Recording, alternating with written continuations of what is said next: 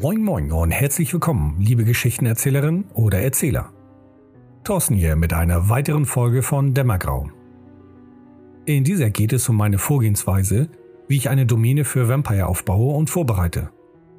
Auch wenn der Fokus sehr auf dem Rollenspielsystem von Vampire liegt, inspiriert dich meine Erfahrung vielleicht auch für andere Settings, wenn du eine Stadt für deine Rollenspielrunde aufbauen möchtest. Und am Ende gibt es nicht nur die gewohnte Aussicht auf die nächsten Folgen, sondern auch wieder eine kleine Ankündigung. Ich wünsche dir dabei viel Spaß. Vampire in der Welt der Dunkelheit rotten sich häufig in Städte zusammen. Die Gründe sind leicht zu verstehen, wenn ich mit dir einen Blick in das Mittelalter werfe.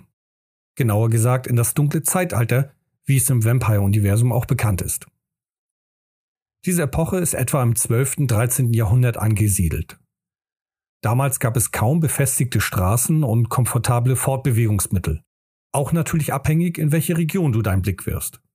Es sind überwiegend Karren und Pferde, um von A nach B zu gelangen. Durch die schlecht ausgebauten Wege frisst eine Reise viel Zeit. Dazu dann noch die Wegelagerer. Stell dir vor, du planst eine Reise von einer Stadt zu einer anderen. Wenn alles gut läuft, brauchst du vielleicht anderthalb Tage. Was bedeutet, dein Vampircharakter wird irgendwann in der freien Wildnis sein wenn die Sonne aufgegangen ist. Und Sonne ist für einen Vampir in diesem Setting sehr schlecht. Okay, mit ein wenig Planung könntest du vielleicht ein Versteck in dem Karren eingebaut haben, diesen mit Leder ausstatten, um Sonnenstrahlen abzuhalten. Dabei gibt es jedoch zwei weitere Herausforderungen. Die Gefahr der Wegelagerer. Ein Trupp könnte ein lohnendes Ziel sein, auch wenn ein einzelner Vampir gegenüber wenigen Menschen durchaus noch immer eine gute Chance hat, am Tage sieht das Ganze sehr viel schlechter aus. Die nächste Herausforderung ist die Gefahr der Offenbarung. Auch wenn es in dem Zeitalter noch keine Maskerade gibt, existierte dennoch eine Tradition, die den Vampir untersagt, sein Wesen zu offenbaren. Unabhängig dieser Regelung stellt es grundsätzlich eine Störung dar, wenn du dich als Vampir Menschen offenbarst. Es gibt Neider, die auf die Idee kommen, dein Wesen auszunutzen, um dich an die Kirche zu verraten. Oder sie fürchten sich so sehr davor, rotten sich zu einem Mob zusammen und greifen dich an. Doch alleine als Vampir zu reisen ist sehr gefährlich. Zumindest, wenn dein Vampir nicht über nützliche Fähigkeiten verfügt. Also eine Gruppe von loyalen Menschen dabei haben.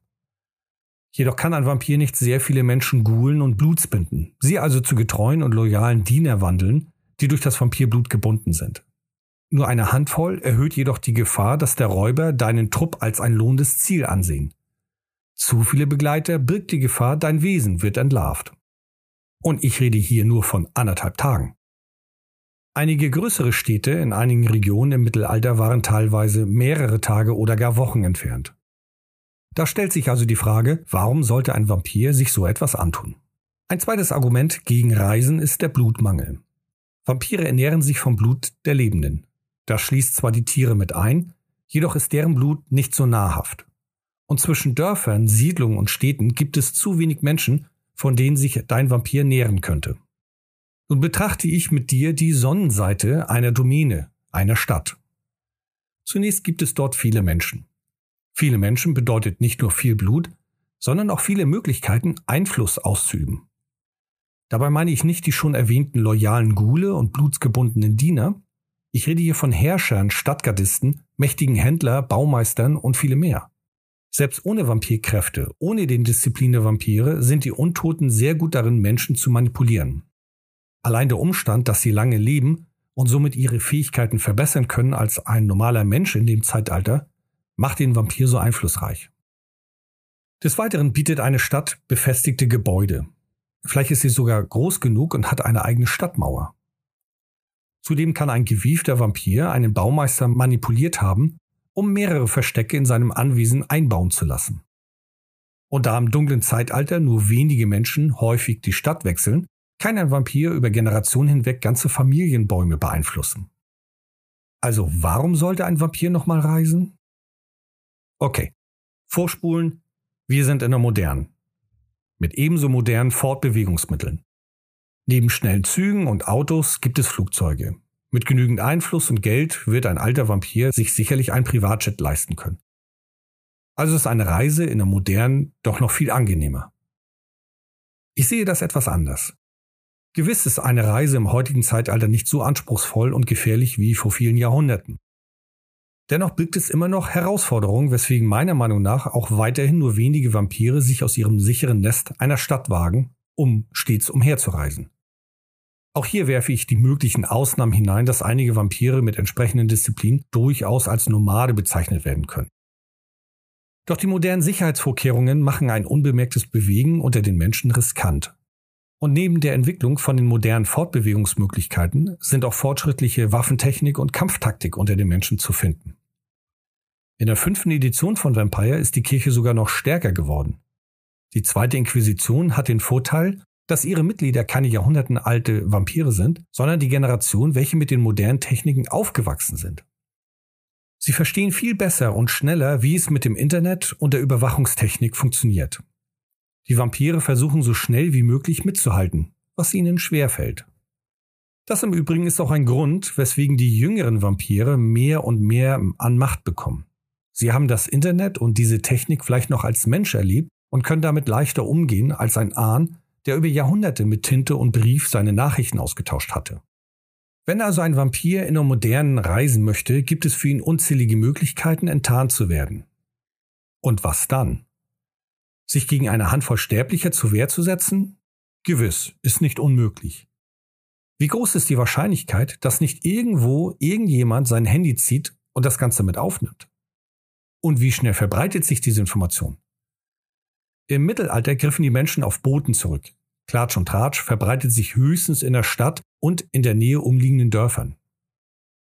Heute ist dank des Internets und den sozialen Plattformen eine Informationsflut in einem so hohen Tempo, dass selbst ein Vampir mit seinen Disziplinen dies kaum aufhalten kann. Aus diesen Gründen bleiben die meisten Vampire in einer Domäne, in welcher sie sich ihren Einflussbereich aufbauen konnten. Zumindest meiner Meinung nach. Daher spielen auch die meisten Vampire-Chroniken in ein und derselben Stadt. Und deswegen kommst du vielleicht auf die Idee, diese Stadt vorzubereiten. Mir ergeht dies ständig. Und in dieser Folge werde ich dir erzählen, wie ich dabei vorgehe und was für Gedanken ich mir dabei mache. Als erstes ist es meiner Meinung nach wichtig, das Zeitalter zu definieren und ob du deine Runde in einer existierenden Stadt leiten möchtest oder in einer frei erfundenen. Das Zeitalter ist natürlich offensichtlich und beeinflusst grundlegende Aspekte wie Kultur, Politik und Herrschaft vor Ort. In einer Stadt im dunklen Zeitalter wirst du keine Demokratie haben. Es gibt ganz klare Gesellschaftsunterschiede, die für die meisten selbstverständlich sind. Auch die Geschlechterfrage, zumindest unter den Menschen, ist nicht zu verachten. Es gibt keine wirkliche faire Gerechtigkeit und Gebäude sowie Infrastruktur ist ganz anders als in der modernen. Mit dem Zeitalter legst du aus meiner Sicht das Fundament der gesamten Domäne fest. Dann stellt sich die Frage, ob du eine erfundene Stadt oder eine bestehende Stadt wählst. Beides hat seine Vor- und Nachteile. Ich werde dir zunächst meine Sicht zu der erfundenen Stadt erläutern. Du beginnst mit nichts. Als außer deiner Erfahrung zu Stadtgeschichten aus dem Schulunterricht oder aufgrund deinen vorherigen Hobbys. Wenn du eine Spielerrunde hast, die Hintergründe liebt und mit ihren Charakteren auch diese erforscht, brauchst du entweder eine herausragende Fantasie und Spontanität oder eine sehr gute Vorbereitung. Oder beides davon. Du weißt nicht genau, was die Spieler vorhaben und siehst dich vielleicht häufig in Situationen wieder, in denen die Spieler etwas über die Stadt und ihren Bewohnern recherchieren. Wenn du sehr kreativ bist, kannst du mit Leichtigkeit etwas Passendes aus deinem Ärmel schütteln und den Spielern spannende Hintergrundinformationen liefern. Fehlt dir diese Spontanität, ist es ratsam, sich zumindest einiges an Zeit zu nehmen, um etwas Hintergrund vorzubereiten. Dies kann so oberflächlich oder so detailliert sein, wie es deiner Meinung nach passt. Ob du neben den einzelnen Stadtteilen noch mehrere Gebäude und Orte hervorhebst und zu denen etwas schreibst oder nur einen allgemeinen Eindruck hinterlässt. Das bleibt völlig dir überlassen. Ich habe vor einigen Jahren zum Beispiel damit begonnen, eine eigene moderne deutsche Stadt zu erschaffen, mitsamt Stadtplan und Beschreibung der einzelnen Viertel und Geschichte. Das ist ein laufender Prozess, da mit jeder weiteren Rollenspielrunde auch mehr dazukommt. Apropos Stadtplan, bei einer erfundenen Stadt gibt es natürlich keinen. Du kannst entweder den Plan einer existierenden Stadt nehmen und diese eins zu eins übernehmen, oder wenn du mit Grafikprogrammen geübt bist, einige Teile von unterschiedlichen Stadtplänen ineinander führen. Für meine vorhin erwähnte Stadt habe ich mit Adobe Illustrator den Plan erstellt Dabei habe ich mir mittels Google Maps Stadtteile von einigen Städten, welche ich interessant finde, als Vorlage genutzt. Mit einigen Voreinstellungen in Illustrator selber begann ich, diese Vorlagen umzusetzen und nachzuzeichnen. Dann habe ich diese miteinander verbunden und hier und da einige Änderungen nach meinem Wunsch vorgenommen. Ich investierte viel Zeit darin, doch dadurch habe ich nun einen eigenen Stadtplan, den ich völlig frei anpassen und überall etwas einbauen kann. Alles, was für die jeweilige Runde gut passt. Wenn du auch dazu Lust hast, helfe ich dir gerne bei der Umsetzung oder gebe dir speziell hierfür Tipps und Anregungen. Schreib mich hierfür einfach an. Der offensichtliche Nachteil bei einer frei erfundenen Stadt ist der Aufwand, den du dabei haben kannst. Selbst wenn du nicht so detailliert vorgehst, wie ich es gemacht habe, wirst du nicht drum herumkommen, einige Stunden zu investieren. Es sei denn, und wie auch schon erwähnt, hast du ein herausragendes Talent, nicht nur spontan dir etwas einfallen zu lassen, sondern dies auch mit den sich bereits zuvor entwickelten Definitionen zu verknüpfen. Und das Ganze ohne dabei das Spiel zum Stocken kommen zu lassen oder Logikfehler zu erzeugen. Doch was ist nun der Vorteil in dem Ganzen? Ich persönlich sehe den Vorteil darin, dass du so frei bist, in die Stadt das zu integrieren, was dir für deine Runde, für dich und der Chronik gefällt. Du bist nicht daran gebunden, dich an bestehenden Definitionen zu halten. Sicherlich kannst du auch Stadt Berlin Bochum als Hauptstadt in deine Runde bestimmen. Wenn deine Spielerrunde damit auch gut klarkommt, hast du sehr gute Voraussetzungen. Ich habe bisher die Erfahrung gemacht, dass die wenigsten damit gut klarkamen. Wenn vielleicht nicht leicht zu Anfang, dann doch später im Laufe des Spiels, vor allem wenn es sehr dramatisch und emotional wird. Ein weiterer Vorteil, für den dich gewiss deine Spielerinnen und Spieler lieben werden, Du kannst sie mit daran teilhaben lassen, diese Stadt lebendiger zu gestalten. Wenn sie in ihrem Charakterhintergrund eine Person oder ein Gebäude erwähnen, baue dies mit in deine Stadt ein. Als Spieler freue ich mich tierisch über so etwas. Und wenn du nach Monaten der Chronik mit deinen Spielern in einem Stadtteil eine Szene ausspielst, in welcher einer oder mehrere Spieler dort etwas erschaffen haben, wird die Erinnerung daran noch intensiver. Die Alternative ist, eine bestehende Stadt zu nehmen. Von Anfang an haben die Autoren für Vampire die Maskerade häufig die reale Geschichte der Welt genutzt und ihre Welt der Dunkelheit damit verbunden. So wurden beispielsweise politische Putschversuche oder gar Kriege häufig von Vampirahnen ausgelöst. Oder ein Bürgermeister oder Polizeichef hat seine Position erhalten, weil ein einflussreicher Vampir seine Finger im Spiel hatte. Vielleicht wurde ein bekanntes Gebäude oder Wahrzeichen einer Stadt gebaut, weil ein Vampir damit ein Zeichen setzen wollte oder damit irgendeine Blutmagie wirken konnte. Und genauso empfehle ich dir auch vorzugehen. Entscheide für dich oder mit deiner Spielerrunde gemeinsam, in welche Stadt ihr spielen wollt und lese dich in die Geschichte der Stadt ein. Picke dir dabei Aspekte raus und verbinde sie mit der Welt der Dunkelheit. Der Vorteil bei einer existierenden Stadt liegt auf der Hand. In den meisten Fällen haben bereits andere Menschen für dich die Vorarbeit geleistet. Es gibt Stadtkarten, eine Geschichte und viele Beschreibungen, hängt natürlich auch davon ab, welche Stadt du wählst. Über New York wirst du sicherlich mehr finden als über Klangsbühl. Wenn du gerne mit Bildern arbeitest, wirst du mit ein wenig Recherche auch viele atmosphärische Fotos von der Stadt im Internet finden können. Und du brauchst dir kaum eigene Ereignisse einfallen zu lassen, aktuelle Nachrichten über die Stadt zu recherchieren und du hast schon die ersten Plotideen. Der Nachteil, den ich darin sehe, muss nicht wirklich ein Nachteil sein. Dies hängt meiner Meinung nach auch viel von deiner Spielrunde ab. Wie tolerant sind sie, wenn du anstelle des Pariser Eiffelturm einen Park dort platzierst oder anstelle der Themse fließen vier Flüsse durch London? Okay, das waren jetzt schon sehr einschneidende Änderungen. Du könntest natürlich auch nur kleinere Gebäude oder Straßenzüge anpassen. Doch selbst dabei gibt es einige Spielerinnen und Spieler, die damit eine Herausforderung haben. Wenn deine Spielerrunde so ist, dann bist du ziemlich gebunden, wo eine frei erfundene Stadt dir mehr Freiheiten erlaubt. Nun gut, jetzt habe ich dir einiges von den Vor- und Nachteilen erzählt. Nun führe ich dich in meine Herangehensweise ein, wie ich für meine Runden Vampirdomänen vorbereite und aufbaue. Habe ich mich mit meinen Spielerinnen und Spielern für eine real existierende Stadt entschieden, besorge ich mir als erstes immer einen Stadtführer. Die meisten haben einen nützlichen Stadtplan vor allem haben sie jedoch viele Hinweise auf Sehenswürdigkeiten, Unterbringungsmöglichkeiten, öffentlicher Verkehr und ganz wichtig, das Nachtleben. Ich blättere diese Stadtführer ohne große Ordnung durch und lasse mich von bestimmten Orten und Gebäude inspirieren. Eine Disco könnte von einem Vampir kontrolliert oder sogar aufgebaut worden sein. Das Geschäftsviertel ist vielleicht erst nur durch einen Finanzkrieg zwischen zwei mächtigen Vampiren entstanden. Ich arbeite hierbei viel mit Markern und Post-its. Und jede Idee, mag sie noch so klein und unscheinbar wirken, notiere ich mir irgendwo. Ein weiterer Vorteil des Stadtführers, wenn du mit deiner Spielerrunde die ersten Plot spielst und irgendeiner kommt auf die Idee, einen bestimmten Club aufzusuchen oder irgendeine Location, dann kannst du relativ schnell in diesem Stadtführer einen real existierenden Ort präsentieren und hast in der Regel auch einige Informationen dazu.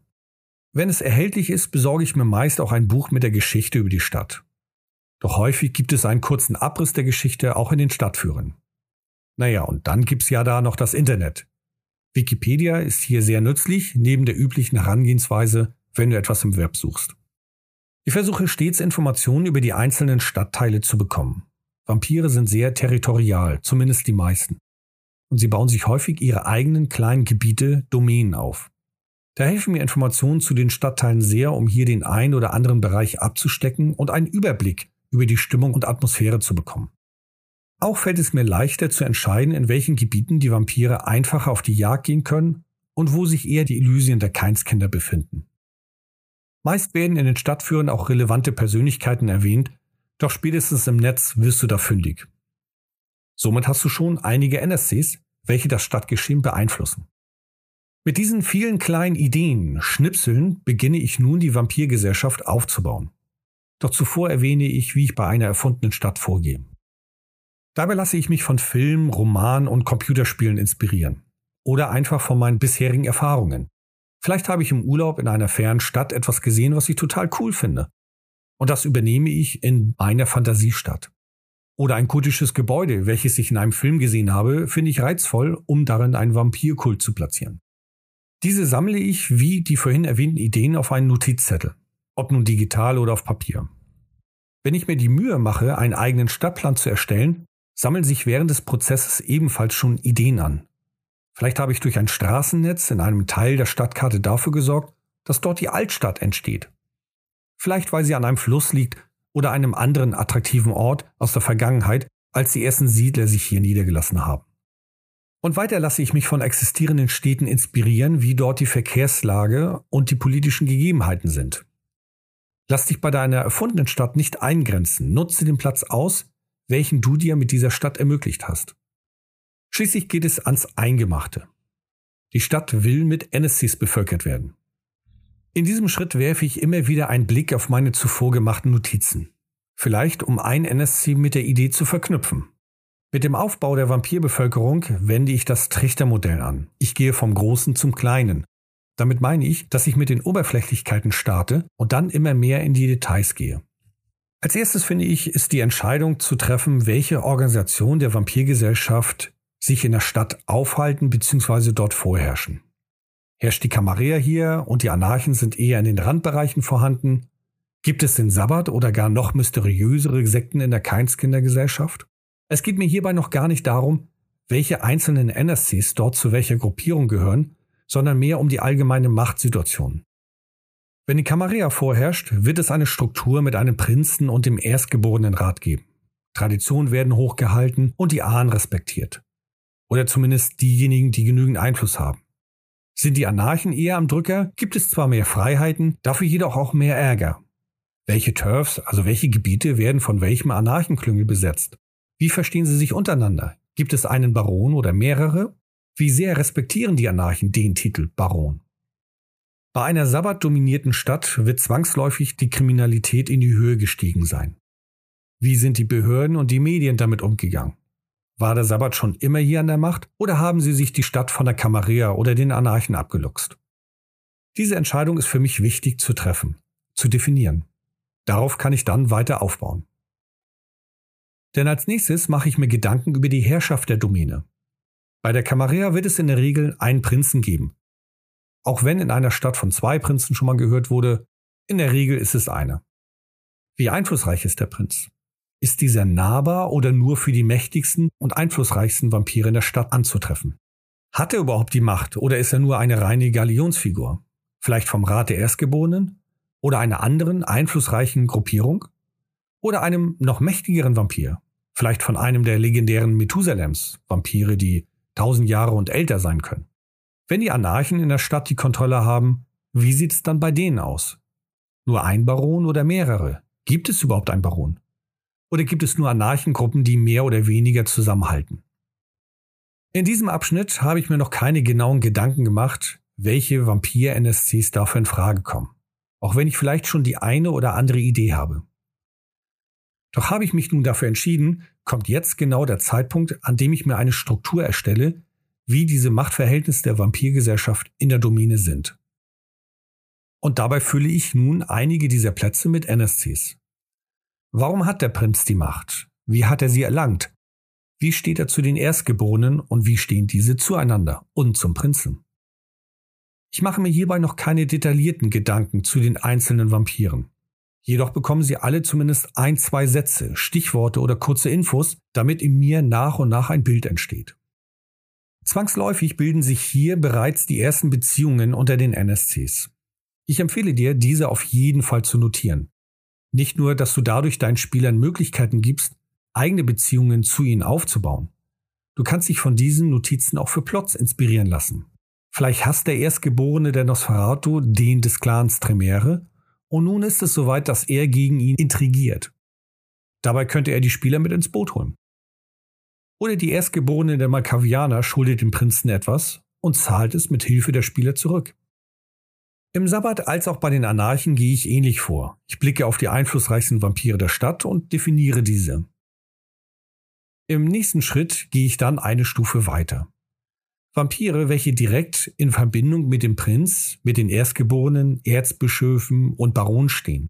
Ob es der Sheriff ist, die Bischöfe, Hüter der Elysien oder die Geißeln. Sie werden nun von mir definiert. Wie stehen Sie zu den einflussreichen Vampiren der Stadt und wie sind Sie zu Ihren Posten gekommen? War es eine Belohnung oder eine Bestrafung? Eine Wahl oder ein Geschenk? Wie stehen Sie gegenüber den Keinskindern, die nach Ihnen kommen, also die noch jüngeren Vampire, worunter wahrscheinlich auch die Spieler zählen? Meist bilden sich bei mir in diesem Schritt erste Ziele und Motivationen von den bereits definierten NSCs. Und diese notiere ich mir auch. Ob ich sie so übernehme oder später abwandle, spielt zunächst keine Rolle. In der Regel habe ich nun einen ansehnlichen Haufen von NSCs, mit denen ich schon gute Geschichten erzählen kann. Jedoch baue ich nun Würze und Mystik mit ein. Vielleicht passt es in meiner Chronik und diese Stadt hinein, wenn ein Vampir der Giovannis in der Stadt ist. Dieser Clan sieht sich neutral, kann jedoch für den einen und anderen ein nützlicher Verbündeter sein.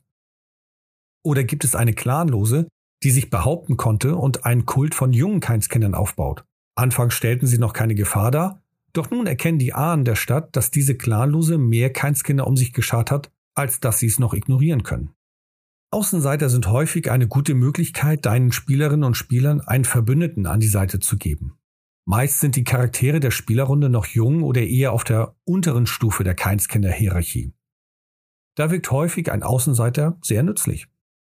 Und nun fülle ich die Gesellschaft der Keinskinder mit weiteren Vampiren, welche auf dem Niveau der Spieler sind, beziehungsweise etwas darüber und darunter. Also Keinskinder, auf welche die Spieler zuerst und häufig treffen werden. Da ich nun bereits viele einflussreiche Keinskinder habe, kann ich die neun jüngeren NSCs mit diesen verbinden und erschaffe damit eine dynamische Entwicklung. Schau hierbei auch auf die Hintergründe der bereits bestehenden NSCs. Vielleicht hast du bei einem etwas festgelegt, bei dem dieser auf jüngere Keinskinder zurückgegriffen hatte, und nun kannst du diese definieren. Bin ich an diesem Punkt schließlich angekommen, ist das nicht das Ende der Ausschmückung. Doch das ist ein hervorragendes Fundament, um die ersten Plots zu spielen. Alle weiteren Anpassungen und Definitionen entstehen im Laufe der folgenden Spielsession.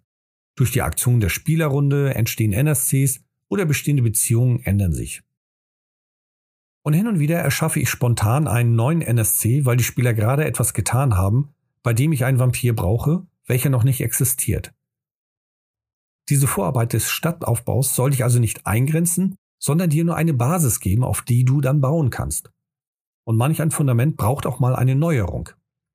Wenn du spontan einen NSC einbaust, hast du eine große Wahl an anderen Vampiren, mit denen du diesen neuen NSC verknüpfen kannst. Vielleicht ist der Sheriff ein Verbündeter von ihm oder ein Erstgeborener ist der Mentor von ihm. Zum Ende möchte ich noch zwei Tipps einwerfen. Die neueste Vampire-Edition, die fünfte, bietet eine hervorragende Basis der Story, um eine Stadt aufzubauen, in welcher nicht die alten Keinskinder vorherrschen. Dies ist ein Aspekt der V20 der Jubiläumsausgabe, welche einige, vor allem Neueinsteiger, kritisch betrachten. Jede Stadt ist voll von hundertjährigen Keinskindern und die Spielerrunde fragt sich, was sie da nur ausrichten sollen. Vielleicht leitest du eine Runde, die Macht und Einfluss gewinnen wollen. Mit Startcharakteren wird das in solch einer Stadt sehr schwer. Die V5 gibt dir als Spielleiterin, als Spielleiter ein Instrument an die Hand, mit dem du nicht nur die ganzen Alten aus der Gleichung nehmen kannst, sondern auch ein hart umkämpftes Vakuum erzeugst. Durch den sogenannten Lockruf verschwinden immer mehr die Ahnen. Und dadurch, dass diese dem Ruf folgen, hinterlassen sie Lücken. Auf einmal ist der Prinz weg und nun scharen die möglichen Nachfolger mit den Füßen. Wer wird den Posten einnehmen? Und da auch die Erstgeborenen meist zu dieser Altersgeneration gehören, könnten sie auch dem Lockruf erliegen und die Domäne verlassen. So wird es für die Spieler attraktiver und möglicher, auch den einen oder anderen Titel zu ergattern. Vielleicht übernimmt der aktuelle Sheriff der Vampirbevölkerung die Rolle des Erstgeborenen oder gar des Prinzen, wenn der Seneschall ebenfalls verschwunden ist. Und wer soll nun den Sheriff machen? Mit der V5 kannst du also auch Domänen erschaffen, in welcher die Spieler mehr Möglichkeiten haben, einflussreiche Positionen einzunehmen. Dies ist gewiss auch mit den älteren Editionen von Vampire möglich. Ohne dem Hintergrund der V5 finde ich es jedoch schwer zu erklären, weswegen in einer attraktiven Stadt kein einflussreicher älterer Vampir sich nicht niederlassen sollte. Doch das steht auf einem anderen Blatt. Ein zweiter Tipp bezieht sich auf die ersten Plots und Schritte in so einer Domäne. Wenn du dir noch nicht zutraust, ein so groß und komplex gestricktes Beziehungsnetz in den ersten Plots zu nutzen, mache die Welt der Spieler kleiner. Das geht auch mit einer bereits so detaillierten Domäne. Du gibst den Spielern einen Grund, weswegen sie sich nur in einem bestimmten Stadtteil oder Bereich aufhalten können oder dürfen. Vielleicht haben sie die Möglichkeit einer eigenen Domäne in Aussicht gestellt bekommen, doch dafür müssen sie sich erst behaupten und zeigen, dass sie diesen Bereich für sich beanspruchen können. Oder ihr Mentor nimmt die Spieler in Schutz, das geht jedoch nur in seinem Gebiet. Vielleicht ist in einem angrenzenden Stadtviertel eine fanatische Gruppe Anarchen unterwegs. Sollten die Spieler dabei erwischt werden, wie sie dort herumschleichen, lässt du diese auftauchen und den Spielercharakteren den Hintern versohlen. Oder die Vampirherrschaft der Stadt hat klare Abgrenzungen gesteckt. Wer sich nicht daran hält, bekommt Ärger vom Prinzen oder wird sogar aus der Stadt verbannt. Es gibt hier unzählige Möglichkeiten. Gerne helfe ich dir dabei mit individuellen Ideen für genau deine Runde und deinen Wünschen. Hierzu biete ich mein Mentoring-Programm auf Patreon an. Alternativ lege ich dir meine Podcast-Folge über das Thema Motivation ans Herz. Wenn du die richtige Motivation findest, gelingt es dir auch, die Spiele an einem kleinen Ort in einem kleinen Bereich der großen Stadt festzusetzen, zumindest für die ersten Spielsitzungen, ohne dass die Spieler das Gefühl haben, sie können nicht woanders hin oder sie fühlen sich eingegrenzt.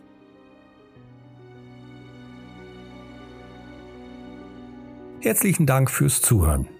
Auch dieses Mal wünsche ich mir, dir einige Ideen gegeben zu haben, welche dir helfen, deine eigene Rollenspielrunde zu leiten. In den nächsten Folgen werde ich näher auf die ersten Schritte eingehen, wie ich als Spielleiter begonnen habe, welche Fehltritte mir dabei passiert sind und wie ich bestimmte Herausforderungen gelöst habe. Hierzu habe ich bereits einige Wünsche bekommen, welche ich nach und nach mit einbringen werde. Wenn du ein bestimmtes Thema oder eine bestimmte Inspiration brauchst, wie du mit einer Herausforderung umgehen kannst, schreibe mir gerne und ich greife das Thema mit auf. Und natürlich geht die Sonderreihe der Vampir-Clans aus der Sicht des Spielleiters weiter. Der nächste Clan steht bereits in den Startlöchern. Da es jedoch noch einige gibt, von den Blutlinien ganz zu schweigen, welcher Clan oder welche Blutlinie interessiert dich am meisten? Und wenn du von Vampire noch nicht genug hast und du gerne Hörbücher konsumierst, dann bleibe aufmerksam und folge Dämmergrau. Denn schon bald gibt es etwas in genau diese Richtung. Dämmergrau Vampire Hörgeschichten. Bis dahin viel Spaß beim Leiten und bis zur nächsten Folge. Tschüss und ciao.